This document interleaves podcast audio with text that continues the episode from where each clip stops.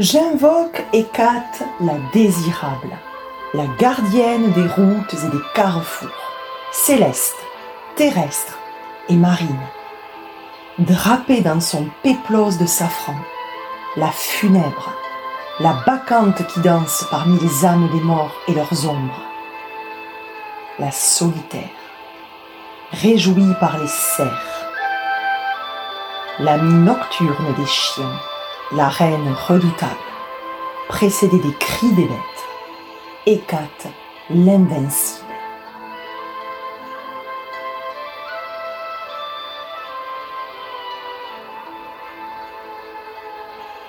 Bonjour et bienvenue pour ce nouvel épisode. Déposez-vous à votre aise dans le jardin d'Hespéris pour vous laisser imprégner et traverser par la déesse Hécate. Laissez-vous amener sans crainte en cette lune balsamique, en ce vide lunaire, dans les profondeurs plus sombres.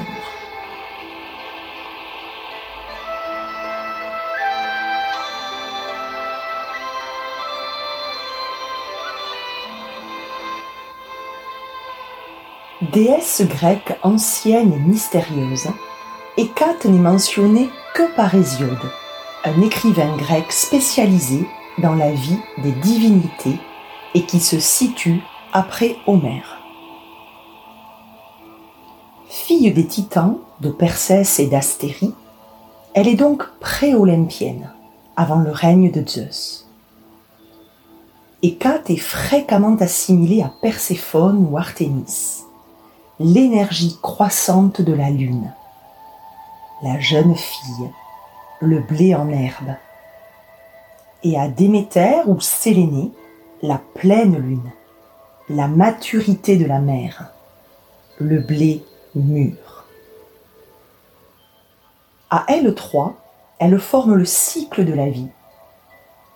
Et Hécate incarne la sagesse de la vieille femme, tout en étant liée aux changements et aux périodes de passage. Elle est, si on file la métaphore du blé, le blé moissonné. On retrouve ici les trois âges de la vie, associés aux trois phases lunaires et incarnés par les moires que nous avions rencontrés dans l'épisode 2 du podcast.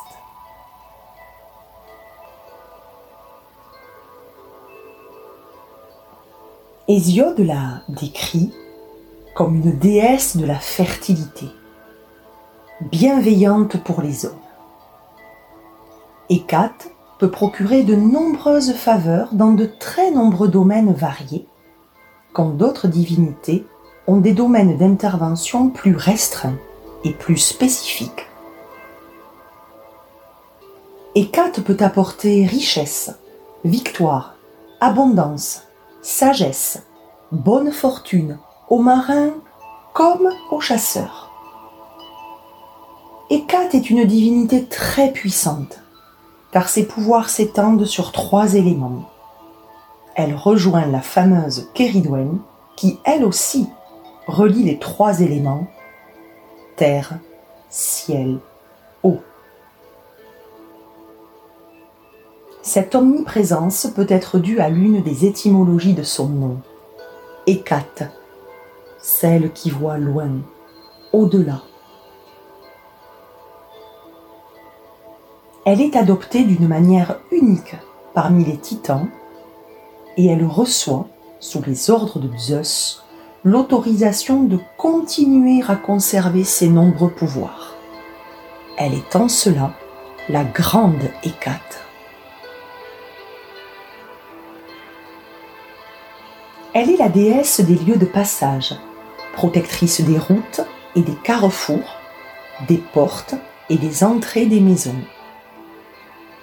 En étant la gardienne des carrefours, elle protège les trois principales directions, reliant les enfers, la terre et le ciel. Et souvent, une statue à trois têtes, ou une statue de trois femmes se donnant la main, la représente à cet endroit-là, à la croisée des chemins. On peut voir au musée du Mucem à Marseille une représentation de ces statues de trois femmes. Elle est honorée par des offrandes de gâteaux en forme de croissant de lune ou par des pommes, appelées les repas des quatre, que l'on déposait au pied de sa statue, au carrefour. Dès le 5e siècle avant Jésus-Christ, elle est associée au monde des ombres, assistante de Perséphone au point de partager avec elle le règne sur l'âme des morts. On l'a dit rôder la nuit dans les cimetières, précédée par les hurlements de chiens. Elle peut apparaître sous forme animale, comme la chienne, la louve ou la jument on y retrouve des animaux fétiches de Keridwen, mais aussi de la magicienne Circé. On racontait que Hécate aurait été témoin de l'enlèvement de Perséphone par le dieu des enfers Hadès, et qu'elle aurait éclairé de sa torche Déméter, la mère de Perséphone, pour la retrouver. C'est pour cela qu'elle est souvent représentée avec une torche dans chaque main. Elle est celle qui guide, qui éclaire, qui ouvre la voie. Elle est appelée la phosphoros, la porteuse de lumière, la phosphorescente. Elle apporte aux hommes la connaissance et le savoir. Elle relie le monde humain et le monde divin, le monde terrestre et le monde des ombres. Son rapport avec la vieille femme sage et la sorcière, pleine de savoir. Son rapport avec le monde des enfers et avec la lune annonce un infléchissement de la déesse qui va rapidement acquérir le titre de déesse des magiciennes et des sorcières. Déesse des arts magiques. Mais en prenant ce titre, elle se retrouve assimilée autant à la déesse qui délivre et qui guérit durant les rites de magie blanche, qu'à la déesse terrible qui peut être cause de troubles psychiques, de folie envoyée lors des rites de magie noire. Elle apparaît alors comme la déesse ctonienne, la déesse des entrailles de la terre Hécate ctonienne, devant qui les chiens tremblent quand elle remonte à la surface de la terre à travers les tombeaux des morts. Elle revêt un aspect terrifiant quand on l'invoque. Les textes la font apparaître comme grondante, faisant trembler le sol sous ses pas, faisant hurler les chiens à travers la ville effrayant jusqu'aux nymphes des marées. Elle se dresse au milieu de la meute de chiens des enfers. Munie de torches qu'elle tient fermement, couronnée de serpents et de rameaux de chêne. On la trouve parfois décrite comme un être tricéphale, tout comme le chien des enfers, Cerbère, le chien à trois têtes. De son épaule gauche s'élance un cheval à longue crinière. À sa droite, la face furieuse d'une chienne apparaît. Et au milieu, un serpent à l'aspect sauvage. Ces trois animaux jouent un rôle important dans la magie antique. Le cheval, tout d'abord, lié à la terre, ébranle le sol de ses coups de sabot et peut même en faire jaillir une source. Nombre de dieux ont un char tiré par des chevaux. Le serpent, quant à lui, est un emblème de l'Antiquité. Connaisseur des moindres recoins et entrailles de la terre, utilisé en médecine et symbole depuis l'Antiquité des médecins avec le caducée autour duquel il s'enroule. Se régénérant au contact de la terre et changeant de peau, il est l'incarnation de l'éternelle jeunesse et du recommencement de la vie. Enfin, le chien est relié au monde des enfers. Cerbère, le chien à trois têtes, le gardien du royaume souterrain d'Hadès. Il est vu comme l'animal qui pressent la mort, l'arrivée d'un malheur. Les anciens disaient de cet animal qu'il pouvait être facilement frappé de la rage lors des ardeurs de la constellation du chien associée à l'étoile de Sirius. Les anciens disaient aussi que la salive du chien pouvait être utilisée comme un pharmacone, un remède au mal de la folie, à la mania, au dérèglement psychique lié à la folie furieuse.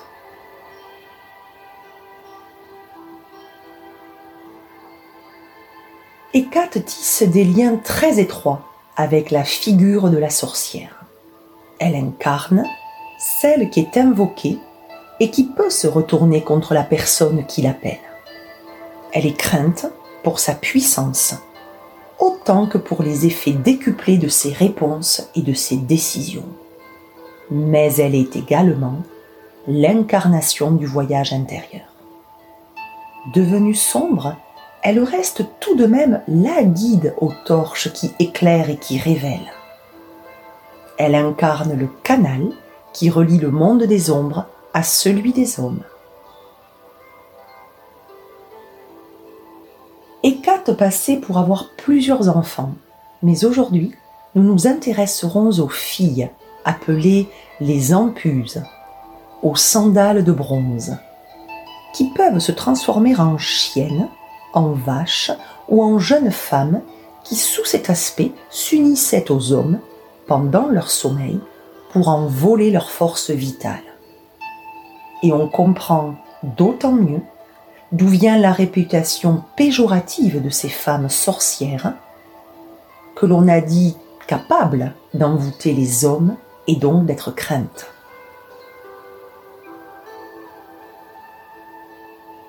Ces filles sont souvent appelées Lilim, les enfants de Lilith, et la chouette ululante, qui représente Lilith, est une version d'Hécate, qui règne sur le Tartare aux enfers, et qui peut se métamorphoser en chienne Hécate, rappelant le gardien des portes des enfers, Cerbère, qui est lui-même un héritage du dieu égyptien Anubis à tête de chien.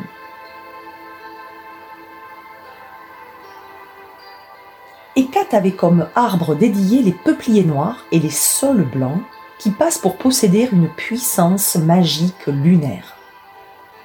Dans le langage des arbres, le saule est associé au rythme de vie féminin et lunaire.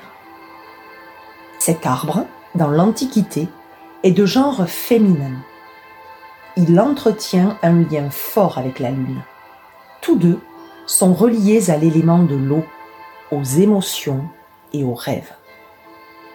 Cet arbre s'épanouit sur les bords humides des lacs et des cours d'eau, dans les prairies gorgées d'eau.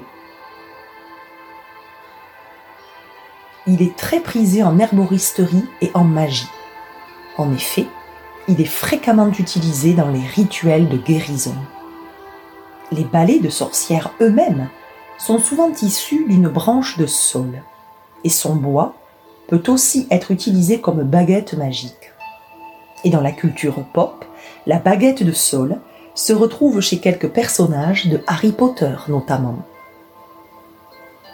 En Grande-Bretagne, les feuilles de saule sont portées sur soi ou utilisées dans des potions pour attirer l'amour. Le sol est l'arbre des rêves, de l'intuition, des émotions profondes. Il appartient au début du printemps et son étymologie signifie prête à bondir. Il symbolise une énergie latente, endormie l'hiver, mais prête à jaillir au printemps. Il est l'arbre qui permet d'y voir plus clair, de mieux ressentir les messages de ses rêves, d'accroître la puissance de ses idées. Il est également utilisé dans les fleurs de bac pour dépasser un état négatif, pour chasser l'adversité de sa vie. Il aide à énergiser son état et à traverser sa morosité ou sa tristesse.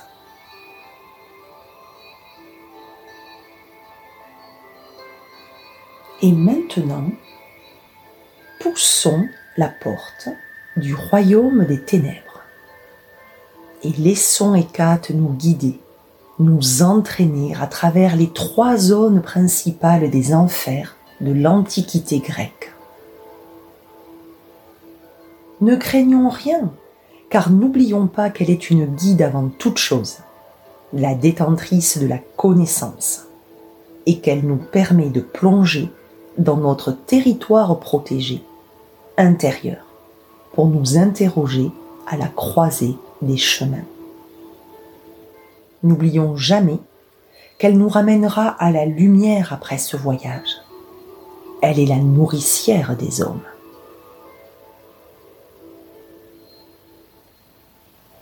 La descente aux enfers était appelée la catabase, avec ce préfixe kata retrouvé dans catastrophe, cataclysme, qui signifie bien un bouleversement, un renversement par le bas, par la base.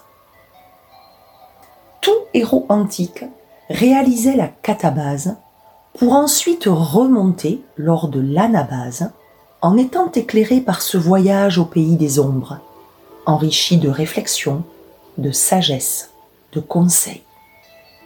Ulysse Héraclès, Orphée pour aller chercher sa douce Eurydice. Thésée ou encore Aînée passeront par cette étape de plonger dans les profondeurs, puis de remonter à la surface.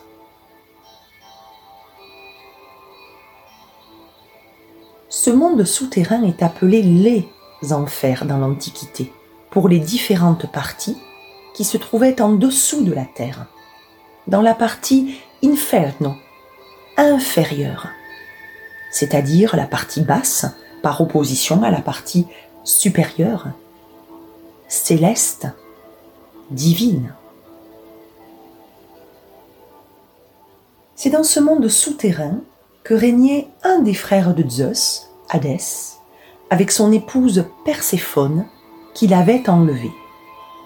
Cerbère, le chien tricéphale, gardait l'entrée de ce royaume. C'est Caron, le passeur des âmes des défunts, qui nous fait traverser le Styx, le fleuve noir des enfers. Et nous apercevons trois juges qui répartissent les âmes selon trois parties majeures à distinguer. La partie la plus profonde et la plus obscure, la plus redoutée aussi, le Tartare, où sont jetés les dieux, les demi-dieux et les mortels qui avaient enfreint les lois sacrées et avaient mené une vie basée sur le crime, la malhonnêteté, les injustices. La deuxième partie est appelée la plaine ou le champ des asphodèles, réservé à ceux qui avaient mené une vie simple, mais sans grand accomplissement, Les asphodèles sont des fleurs entre ombre et lumière, dont on tire un délicieux miel, et qui, séchées en Corse, sont encore portées près des tombes en l'honneur des morts.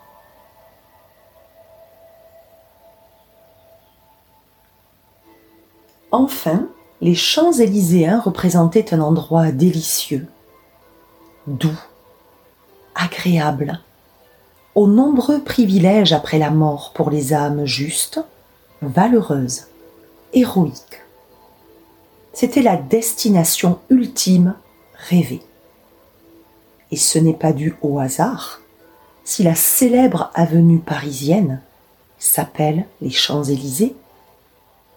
Une envie d'en faire le lieu incontournable étant convoitée lors des visites à Paris. dans les champs élyséens régnait un printemps éternel. Les astres et le soleil n'étaient jamais obscurcis par les nuages. Les bois de rosiers et de myrtes couvraient de leurs ombrages frais les défunts bienheureux. Le rossignol y répandait des sons mélodieux, et le fleuve de l'oubli, le Lété, faisait entendre son doux murmure et plongeait les âmes bienheureuses dans la léthargie des mots de leur vie passée.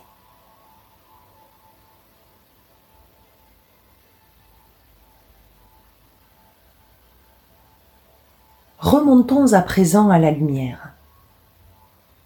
Quittons le royaume de Cerbère et des Érinies, les déesses vengeresses qui forment le cortège gémissant d'Hécate.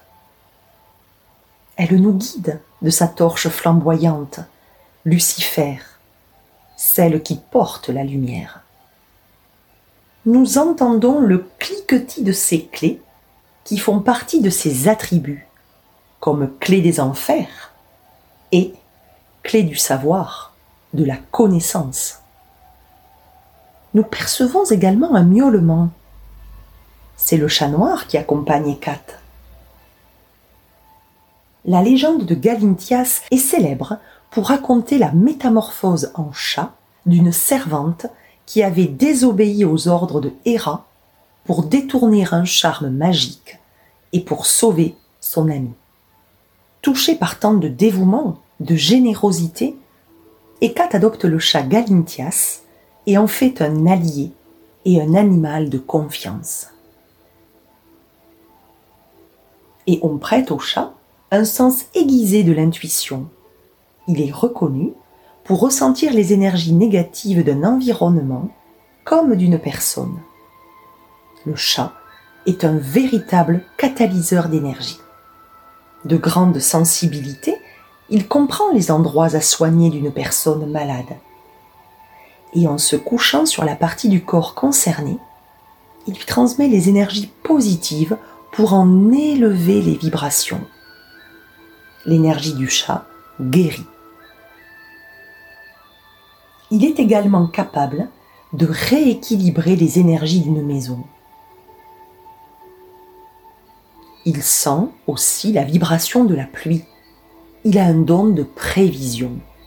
Pas étonnant que Hécate en ait fait un animal fétiche et qu'il reste un animal associé à la figure de la sorcière, de la magicienne. Nous sommes sur le point de laisser Hécate partir, de la laisser rejoindre une des trois directions. Mais avant de nous quitter, la déesse nous donne le strophalos, l'objet qui tournoie, qui rappelle la magicienne Circé, la déesse du cercle.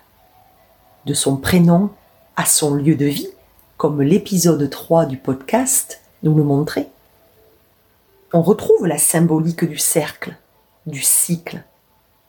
Mais aussi, on rejoint le mot de catastrophe vu dans l'épisode, qui signifie littéralement l'effondrement tournoyant, le renversement cyclique du haut vers le bas. Mais qu'est-ce que le strophalos? C'est un porte-bonheur en Grèce antique. Cette roue d'Hécate le philosophe Socrate l'a décrit comme un puissant outil magique, utilisé dans les invocations à la déesse pour demander des sortilèges d'amour. Une roue d'Hécate de taille démultipliée aurait orné le temple d'Apollon à Delphes.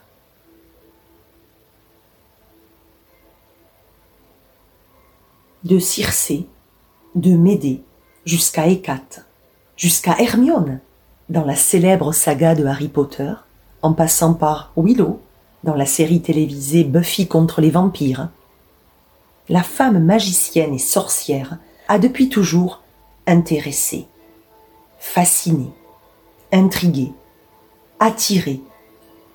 Elle a toujours fait parler d'elle. Et pour cause. Le personnage de la sorcière est apparu entre le sixième et le 5 siècle avant Jésus-Christ dans les textes grecs. Mais cela ne signifie pas qu'il n'ait pas existé avant cette date. La sorcière se trouve en gestation dans la femme dès l'époque d'Homère. En effet, dans l'Odyssée, on rencontre des femmes qui manient avec art et savoir les plantes, les drogues, les breuvages, les filtres.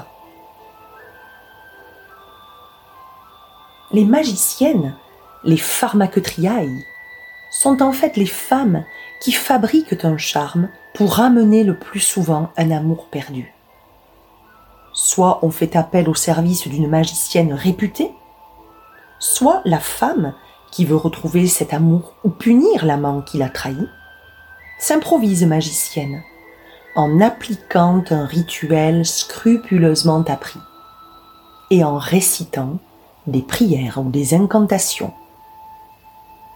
communiquant avec la nature, avec le monde terrestre et le monde divin, pleinement investi de sa mission et croyant entièrement dans les pouvoirs de ses filtres et de ses incantations, les rendant réels et incarnés, connectés à la magie autour d'elle et en elle.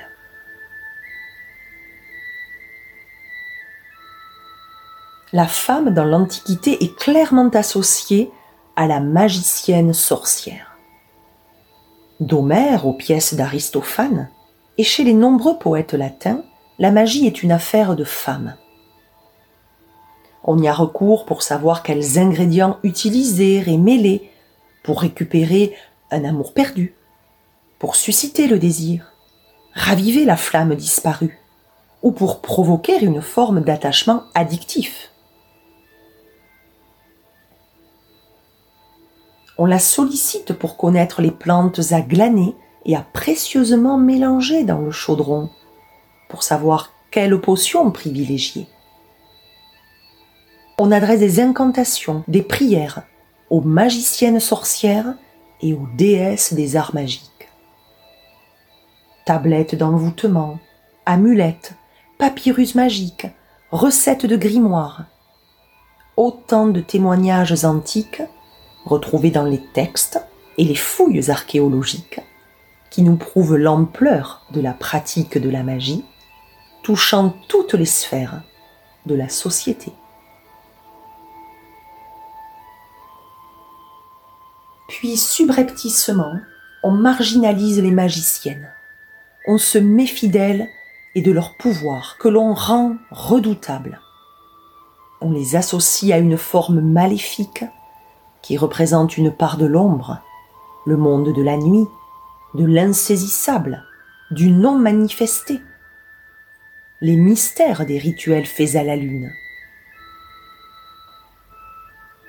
Les femmes vont payer cher cette connaissance et ce règne sur les puissances invisibles. Et c'est alors que sorcière devient associée à chasse, traque, bûcher, elle devenait trop inquiétante pour les hommes. Ces femmes présentes aux étapes clés de la vie, ces femmes rebelles au patriarcat absolu, elles si libres dans leurs désirs, si connectées à leur intuition, à leur liberté, à leur soif de connaissance de la nature, et tellement nourries de leurs expériences. Mais aujourd'hui, bon nombre de femmes repartent à la conquête de leur pouvoir, à la conquête de cette dimension qui a trop longtemps été étouffée, censurée, retenue comme prisonnière. Aujourd'hui, la femme doit avoir le courage de créer sa vie, de la dessiner et de l'écrire selon les contours qu'elle veut y imprimer. Elle a la capacité et la mémoire ancestrale de se connecter à la nature, à la terre, aux plantes, aux animaux, aux pierres, aux arbres, et ainsi, à son tour, de devenir une sorcière moderne pour réaliser sa propre lecture du monde et de sa vie, pour s'affranchir des codes et des conventions jugées trop strictes est trop oppressant pour sa liberté. La sorcière d'aujourd'hui ne veut plus être muselée. Elle souhaite respirer comme danser selon sa libre inspiration. Elle souhaite porter librement sa voix. Elle souhaite se connaître plus, se connaître mieux, se réaliser, s'aimer davantage.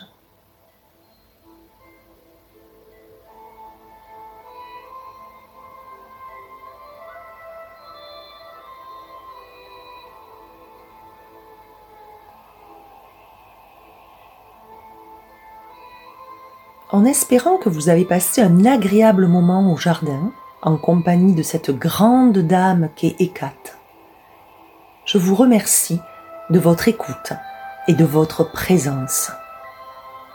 N'hésitez pas à noter d'étoiles ce podcast s'il vous a plu, afin que le jardin puisse vivre encore plus fort, encore plus grand